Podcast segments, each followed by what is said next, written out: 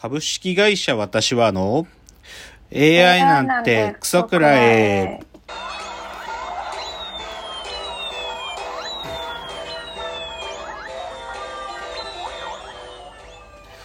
群馬が生んだ怪談時、株式会社私は社長の竹之内です。サブカル研修生4代目アシスタントの深谷です。えーこの番組は大喜利 AI を開発する株式会社私は社長の竹之内が AI のことなんかお構いなしに大好きなサブカルチャーについてサブカルリテラシーの低い社員に丁寧にレクチャー言い換えれば無理やり話し相手になってもらう番組ですということで今日は128回の放送ですけども打ちましたワクチン2回目はい。来ました。いやー僕結構副反応ひどかったっすよあ、熱とかですか？熱うん熱そうね熱も出たしうね、んあのーなんだろう打った方の腕のさリンパ節ってやつ脇の下のリンパ節っていうのがめちゃ腫れて、ねえ超痛くて4日間ぐらい死んでましたよあ、そんなに。大丈夫でした？私7度5分ぐらい鼻の道具はああーそうなんだ。ええいやい一日だけど。終わっちゃいました。ああそう、はい。い、やはやなんかコロナにかかるよりきついんじゃねえかってぐらいちょっときつかったっすね。まあ、やっと元に戻ったって感じですね。じゃあちょっとオープニング最初はですね、お便りが届いていたので、お便りの紹介をじゃあ深谷さんお願いします。はい。ラジオネームドミニックさんからのお便りです。Spotify で何気なく聞き始め、竹之内さんの時には熱のこもりすぎた語りにはまり、半年ほどで最新話まで聞くことができ、今では毎週の楽しみにさせていただいております。少し前の回で竜とそばかすの姫を見た話をしておりましたが、私もサマーウォーズは超えられなかったなと感想を持ちました。別の夏の夏のアニメ映画を見たいと思い、何気なく見たフライングドッグ10周年記念映画、サイダーのように言葉が湧き上がってくる。こちらはとても面白く、映像もストーリーも青春の夏を、青春の夏を描いた映画でしたので、ぜひお時間ありましたら。竜とそばかすの姫の消化不良改善に見てみるのをお勧めします。初投稿での長文失礼いたしました。これからも応援しております。はい、ありがとうございます。いや、ドミニクさんって、は多分初めてお便りをいただいた方ですけども、ありがとうございます。ありがとうございます。いや、なんか、Spotify で発見したっていう、いや、実はですね、このラジオトークのアプリは、あの、そういう設定にしとくと、勝手に Spotify と、あと Apple の方のポッドキャスト、確かね、Amazon Music もだったと思うけど、あ。勝手にそっちにも配信されちゃうんですよ。そうだからいやこんな Spotify で見つけてくださってっていうことらしいんでね。いやなんかありがたいなと思うんですけど。あの竜とそばかすの姫あのドミニクさんもそんそこまでだったなという感想とあと紹介してくれてるのがサイダーのように言葉が湧き上がってくるっていうねいや僕これ見ようか迷ってたんですよあの、し主題歌をね、僕が好きなバンドのネバーヤングビーチが歌っててね、サイダーのように言葉がってわ 湧き上がってくるこう。こういうやつですけどね。あの、多分ね、俳句の話なんだよね。高校生のが俳句をしてくんだけど、まあ、とても俳句をするような子に見えない子たちが俳句をしてくっていう感じなんだと思って。いや、すげえ間違いなくいい映画なんだろうなと思ってて、でもドミニクさんが紹介してくれてるので、まあ、見に行ってみようかなと思いますよ。ありがとうございます。ありがとうございます。で、じゃあちょっとその話を引きずる形で今週のラジオエンタメライフいくつかって感じですけどね。あのースイッチって雑誌があって、で、スイッチって雑誌が今出てるその8月号がね、その竜とそばかすの姫の特集号なんですよ。でね、これ見てね、ちょっと僕はよりね、ちょっと細田守さん、ちょっとマジで今回ギリギリだったなっていうのが書いて分かったんだけど、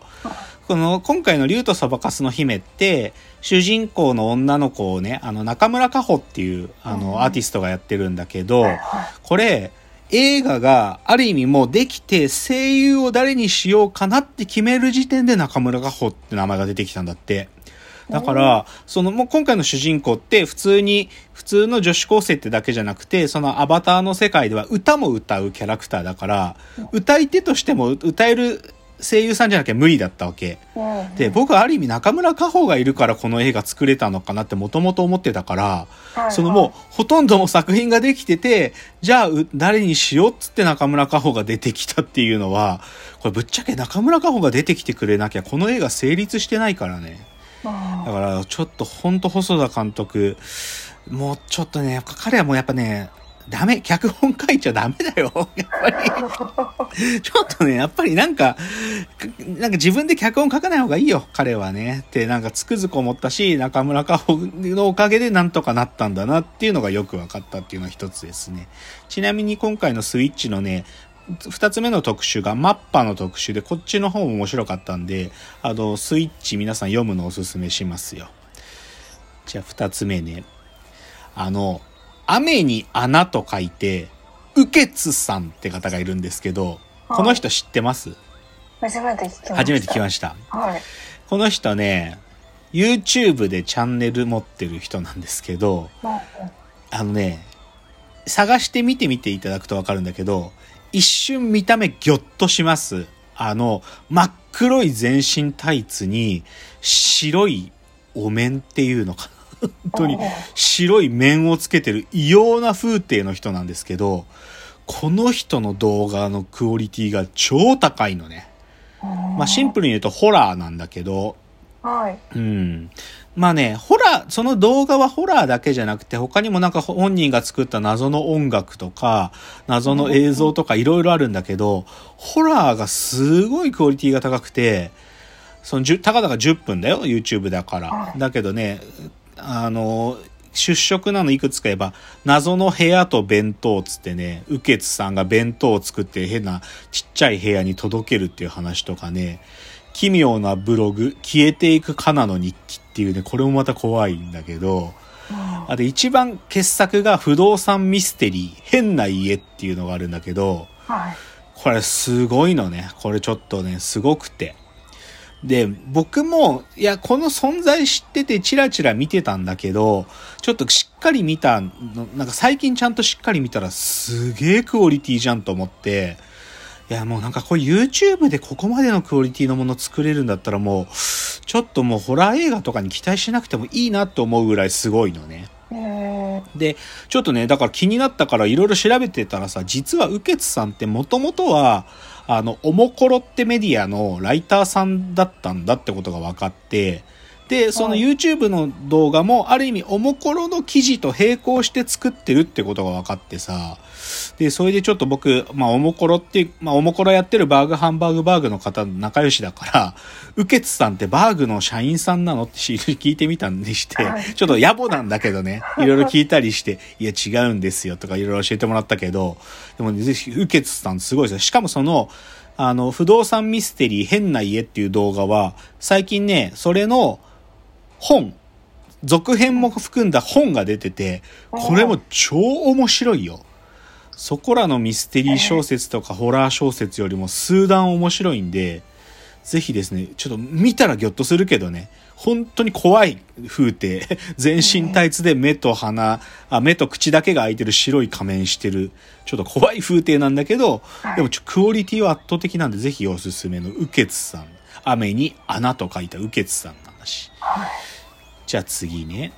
あの、火曜日にですね、あの、金子綾乃さんのライブに僕行ってきたんですよ。あの、横浜での、あのね、弾き語りのライブだったけど、あの、チケット取れたんで、ちょっと友達と二人で行ってきたんだけどね。いやー、初、金子綾乃の生ライブ、えー、すごかったな。ちょっと圧倒されました。ちょっとね、え見ていくつか思うことあったけど、金子綾乃さんってやっぱり白いワンピースよく着るんだけど、あの、火曜日もそれ着てたけどさ、なんかそれ着てることで、しかも弾き語りでさ、ライトが当たって一人でステージいるからさ、なんか、巫女、巫女さんみたいな感じがするの。なんか、巫女感がすごいの、なんかもう。で、あと、お客さんが、なんかね、多分、男の人の方が多かったな。えー、なんか女の人の聞き手も多いんじゃないかと思ってたけど、意外に男、しかもおじさんまあ人のこと言えねえけど、おじさん率も高かった。うんでね、あとかっこよかったのがね、もうね、一言も MC、喋りなし、ノー MC はい。もうね、1時間半ずーっと歌ってんのね。で、で、あとね、アンコールなんてさらさらやる気ないんだよ。だからもう終わってすぐ帰って終わりみたいな。だからやっぱね、金子綾乃のなんかこう、なんていうのかな、金子綾乃って女の子の友達いねえんじゃねえかなみたいな感じすごいんだよね。その感じとかも多分男受けしてるとこかもなとか思った。でも、あのー法要も一番最後歌ってくれたしね、あの、やっぱすげえ迫力だったですよ。ううん、よかった。っていうのがちょっと金子綾の情報でした。じゃあ、さい、オープニング最後は今日の格言言って終わりろうかなと思います。えー今日の格言。映画サマーフィルムに乗っては、アイドル映画でした っていうね。まあこれも類似の話なんだけど、あの先週見ようと思ってた伊藤まりかさんが出てるというその映画見てきたんですけど、はいお客さんがもう男だけね。これまたおじさんも多かったけど、まあ多分乃木坂の出身の子だから多分その時から見てる子たちなんだと思うんだけど、でもね、映画の出来は悪くなかったんですよ。ただ、傑作かっていうとそういうわけじゃなくて、シンプルにアイドル映画、やっぱりアイドル映画っていう作りとしてうまく作れてるなーっていう感じで、だからちょっとね、このね、アイドル映画っていうジャンルは、あの、来週ちょっとね、これ、ぜひやりたいなと思いますようん。これきっかけでね、ちょっと、アイドル映画ってダ作だらけなんだけど、基本は。ただ、ジャンルとしてずーっとこう、もう、昭和の時代から作られてきてるジャンルだから、うんこう、ある程度の需要がある中で、アイドル映画ってものの、その中でも見るに足る作品をちょっと紹介するっていうのは来週やりたいなと思いました。じゃあ、えー次のチャプターからコーナーです。